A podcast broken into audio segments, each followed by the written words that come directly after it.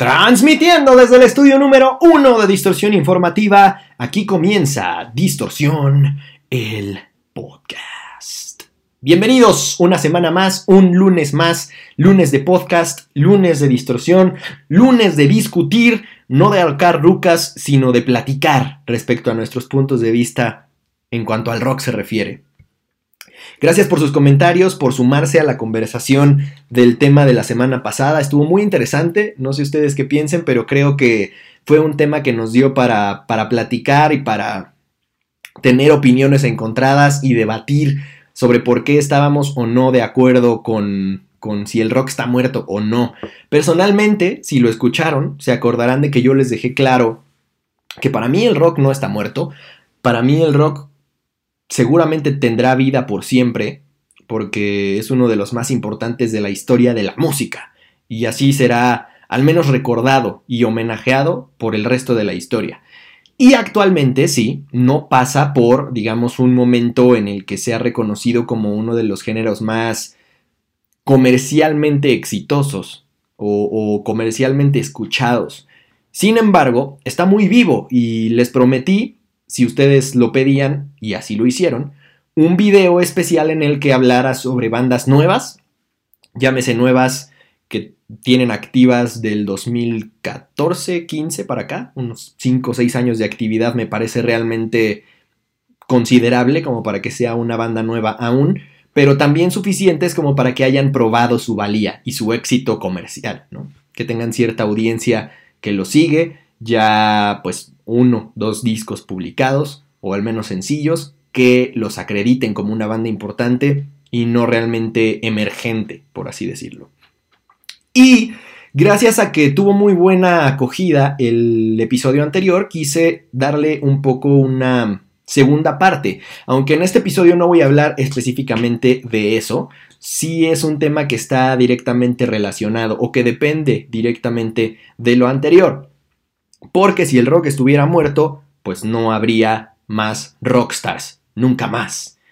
Pero como digo que está vivo, entonces, ¿cómo sostendría este argumento? ¿Qué pasa con los rockstars actuales o los del futuro? ¿Habrá? ¿Hay? ¿Cuál fue el último?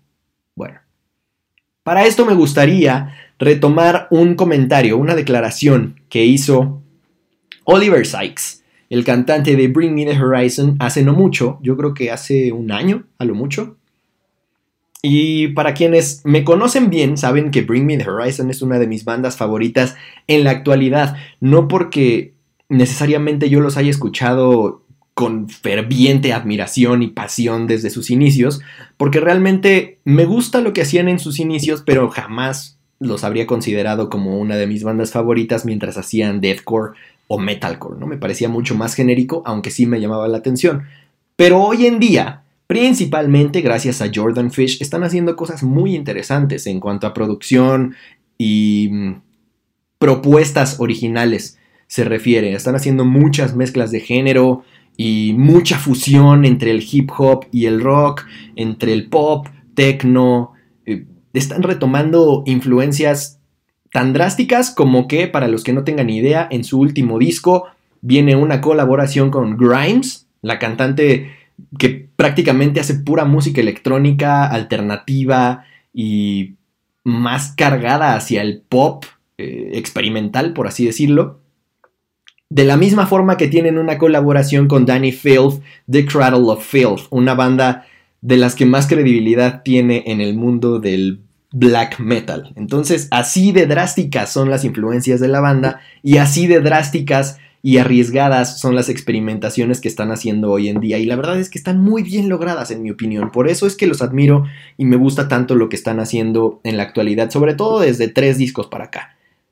Al respecto de esa evolución, de haber pasado de un sonido tan agresivo, entre comillas, que, nunca faltará quien, quien critique el que Bring Me the Horizon sea considerado como agresivo, porque es una banda poser, ¿no? Pero, pero sí era un sonido agresivo, vaya, estaba mucho más pegado al metal que al rock. Y hoy en día, pues hay quien dice que ya ni rock son, ¿no? Para defenderse de estas críticas, le, le preguntaron que cuál era su explicación. Y él dijo que el rock, si bien no estaba muerto, prácticamente era cosa del pasado y que el rock no había producido ya rockstars o íconos desde hace 30 años. Piénsenlo. ¿Están de acuerdo?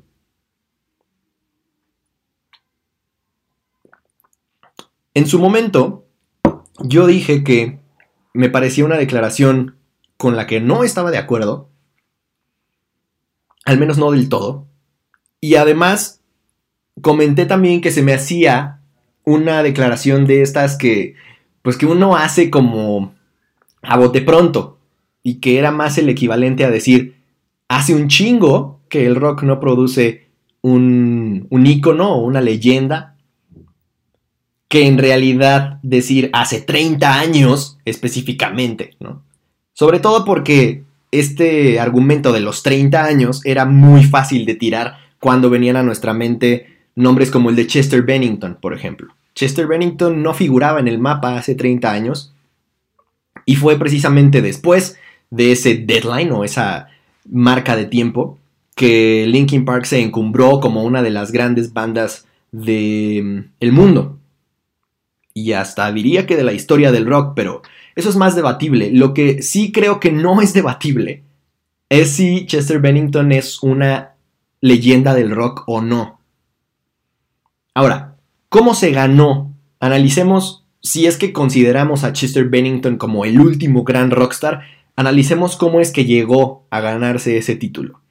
De entrada, Linkin Park salió en una época en la que el rock ya no era el género más comercial del mundo, ya no era una tendencia que a los medios de comunicación realmente les conviniera apoyar. Allá había más géneros eh, que generaban mucho más, ¿no? El pop de entrada, que siempre ha estado ahí. Pero, a pesar de eso, les tocó, digamos, una etapa final en la que todavía MTV programaba música no recuerdo si esto lo comenté en el episodio pasado o si no lo hago ahora por primera vez. A Linkin Park lo conocí, o los conocí, gracias a MTV, en un listado de los 10 más pedidos, si no me equivoco. Y ahí apareció One Step Closer, el primer sencillo del primer disco Hybrid Theory de Linkin Park. Y me voló la cabeza. Yo dije, ¿qué carajos acabo de escuchar? Obviamente era yo muy joven, Hoy en día ya uno escucha el Hybrid Theory y a pesar de que sigue sonando increíblemente bien, pues sí ya suena similar a algunas otras propuestas que había en aquel entonces del New Metal, ¿no? Pero para mí sí fue algo como revelador, ¿no? Y por algo en aquel momento de mi vida, muy joven, escuchaba a Linkin Park, a POD, a um, Bizkit, y pues todas ellas entran en la etiqueta de de new metal, ¿no? Entonces después de que a mí me impresionó ese primer contacto con Linkin Park, comencé a seguirlos con, con, ferviente admiración y me gustaba muchísimo la voz de Chester, me encantaba eh, escucharlo cantar, tratar de cantar sus canciones, siempre he cantado desde aquel entonces y trataba como de, lo veía como un, un ejemplo a seguir en cuanto a en cuanto al término de vocalista, ¿no? Por así decirlo. Y después empiezas a clavarte un poco más en su trabajo y te das cuenta de que era un frontman brutal. Era increíble encima de un escenario y lideraba la banda en frente de audiencias masivas, como lo haría una leyenda del rock. Ahí está punto número uno. ¿no? Se ganaba a su audiencia y, y además era audiencia masiva gracias a que les tocó todavía ese apoyo, digámoslo así, de cierta forma de los medios de comunicación, porque en aquel entonces todavía no estaba el auge de Internet. Y después de eso, después de haberse ganado los corazones de una audiencia masiva de una generación más joven, porque hay que decirlo, era una generación principalmente de millennials ya la que empezó a admirar a Linkin Park, y, con el tiempo, pues fue creciendo, ¿no? Esa generación. Pero era una generación más joven. No era la misma que admiró a Chris Cornell, por ejemplo. Y Chris Cornell y Chester Bennington, por cierto, eran muy buenos amigos. De hecho, Chester cantó en el funeral de Chris Cornell. Y después, pues nos preguntábamos quién cantaría en el funeral de Chester Bennington. A lo que voy es que a pesar de que Linkin Park no era una banda que surgió en, en, la misma etapa en la que las últimas grandes bandas del rock hoy argumentarían los, los ancestros, sí Chester Bennington tuvo una cierta relación con bandas anteriores a Linkin Park, sobre todo después de ganarse la credibilidad y el respeto de la escena. Y estoy hablando específicamente de convertirse en el frontman, al menos de manera momentánea, de Stone Temple Pilots. Igual y no mucha gente lo sabe, algunos sí seguramente, pero seguro que hay gente que ni se enteró, porque Stone Temple Pilots es una banda que estuvo activa desde el 89, ni siquiera en los 90, se formaron en el 89. Y pues de ahí se consagraron como una de las grandes bandas de culto, pero no necesariamente con un éxito masivo comercialmente hablando. Y después de la muerte de Scott Wayland, que también es una de las grandes figuras del rock, uno de los grandes frontmans del rock, a pesar de que, insisto, Stone Temple Pilots podría no estar a la altura comercialmente hablando de Guns N' Roses, por ejemplo, sí creo que Scott Wayland está a la altura sin ningún pedo de Axel Rose, por ejemplo.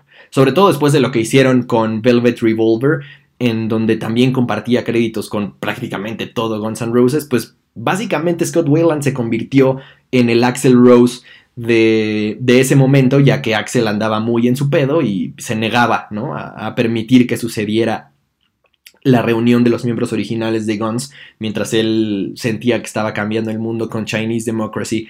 Entonces, Scott Weiland ya era, insisto, una de las grandes figuras del rock. Fallece y a quién llama Stone Temple Pilots para seguir en activo y grabar un disco más.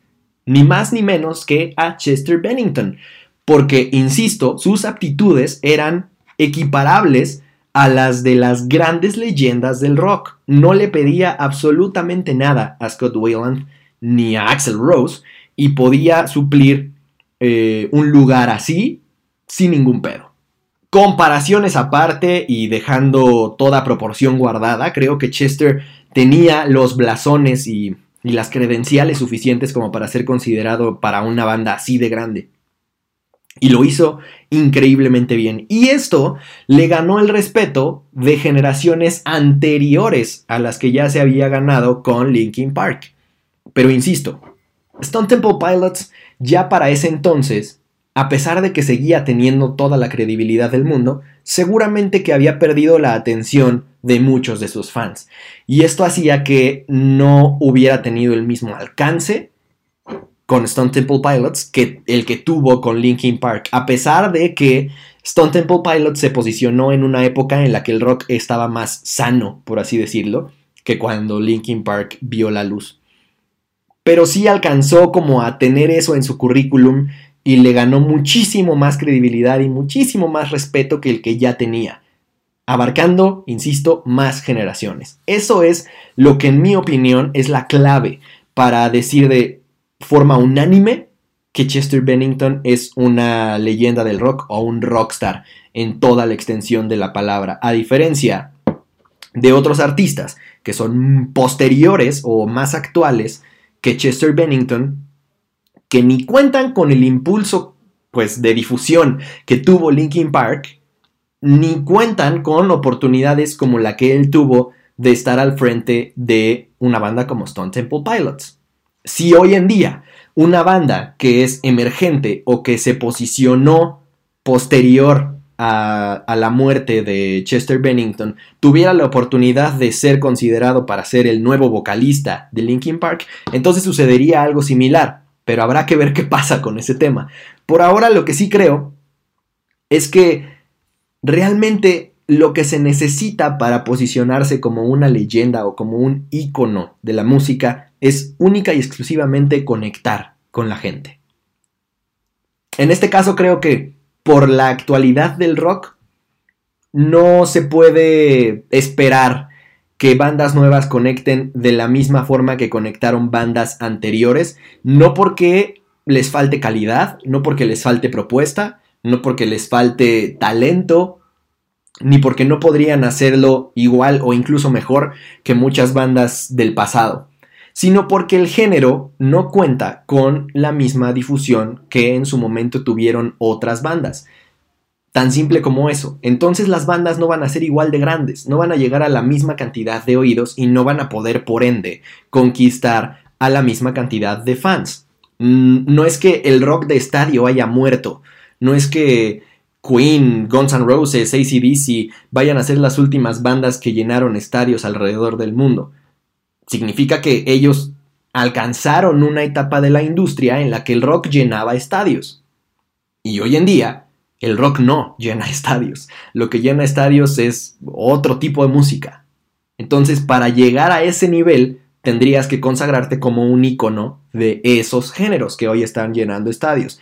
Y todo es un ciclo, porque después ese tipo de géneros van a dejar de llenar estadios y va a ser otro género, quizá el rock, quizá otro, los que comiencen a llenar estadios de nuevo.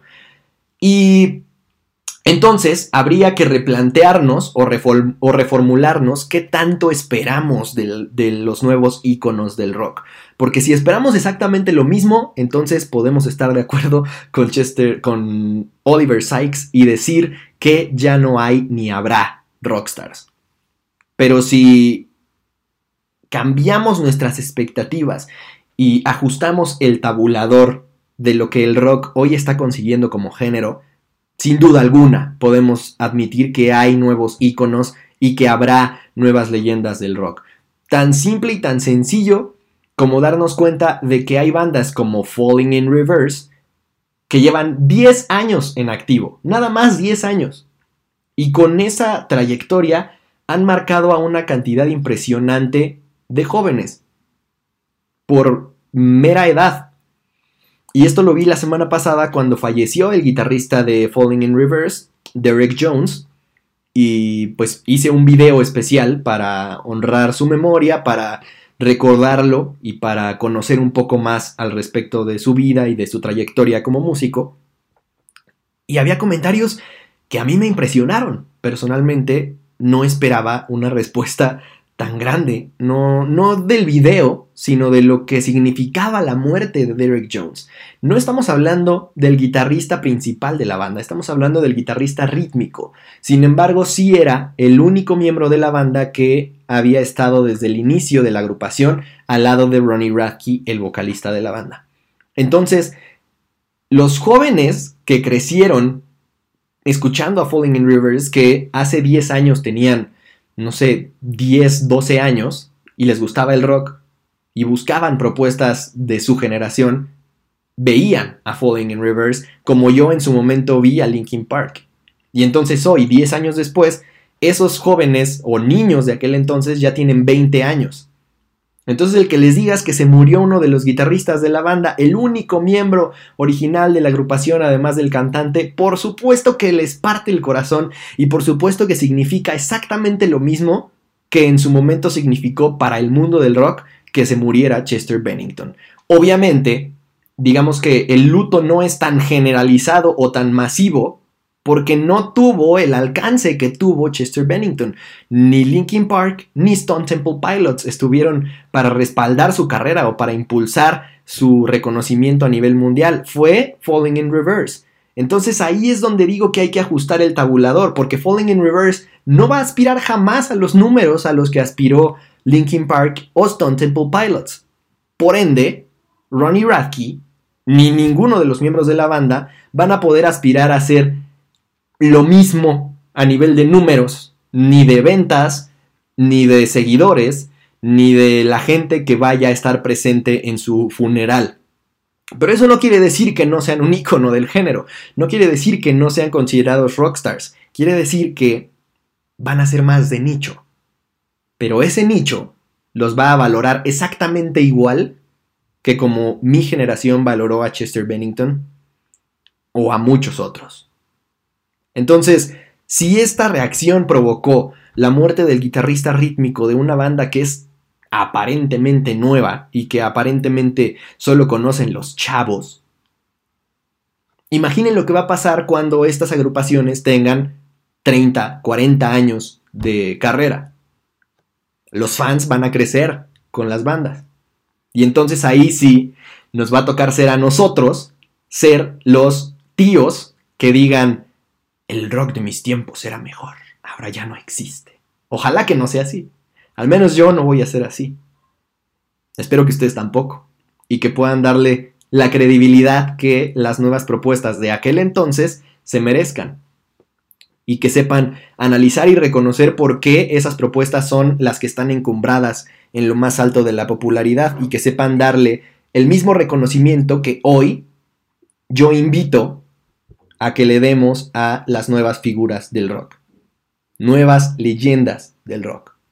No van a tener el mismo alcance, no van a tener el mismo reconocimiento generalizado, porque el rock no tiene el mismo reconocimiento generalizado, pero sí van a tener el mismo impacto y van a marcar de la misma forma a las generaciones más jóvenes.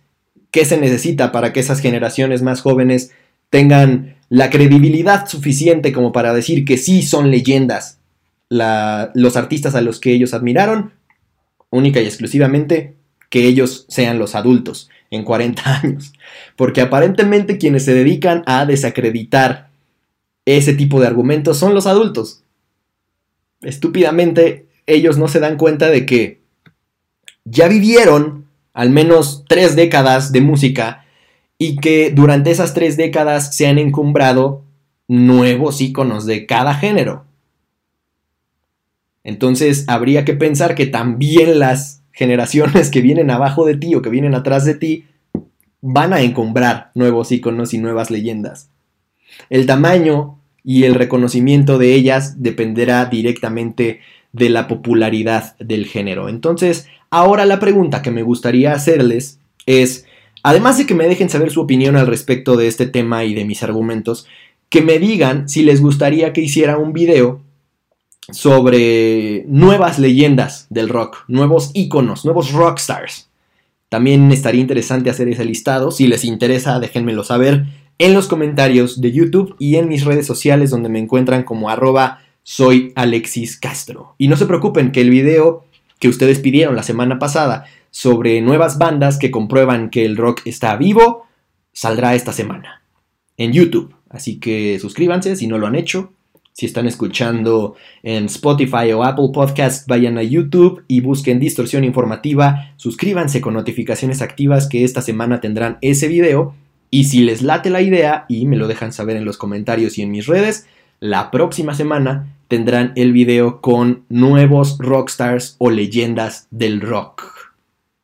Insisto, se me hace un tema muy interesante. Creo que afortunadamente me siento pues en una posición que disfruto bastante porque por este proyecto, por distorsión, es que estoy de alguna u otra forma obligado, entre comillas, a escuchar música nueva de la misma forma que escucho música vieja que se mantiene en activo, ¿no? O sea, música vieja que ya no está en activo la escucho por gusto, obviamente, pero, pero la música vieja que está en activo la escucho con el mismo gusto que la música nueva porque este proyecto me requiere mantenerme actualizado y escuchar todo el tiempo lo que se está generando en la industria del rock para reseñarlo, criticarlo, dar las noticias, etcétera, etcétera. Y entonces eso me ha permitido tener un mejor contexto, creo, de, lo que generalmente se tiene y por eso me atrevo a, hablar al respecto de este tema,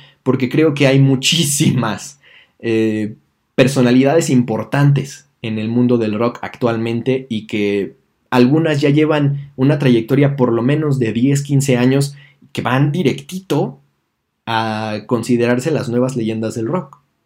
Entonces, ¿ustedes a quién considerarían los rockstars de la actualidad o a quiénes encumbrarían en un futuro? De entrada, a mí se me viene a la mente Corey Taylor, por ejemplo. No voy a darles más nombres porque para eso estará el video, pero qué mejor ejemplo de que los rockstars siguen existiendo, sino un hombre que lleva ya más de 20 años con Slipknot, siendo uno de los frontmans más brutales y monstruosos que ha habido en la historia del rock. No solamente en la actualidad, es increíble lo que hace en el escenario y lo mejor de todo es que es chiquitito, cuando uno lo va a ver en vivo es súper, súper chiquito. Y así se come a audiencias de 100.000 personas sin ningún problema y ahí nos tiene haciendo lo que él quiere. tanto con Slipknot como con Stone Sour. Entonces, no podríamos argumentar que, que no ha hecho lo suficiente en cuanto a versatilidad se refiere. Es un, es un monstruo de cantante y de artista, porque además compone increíblemente bien.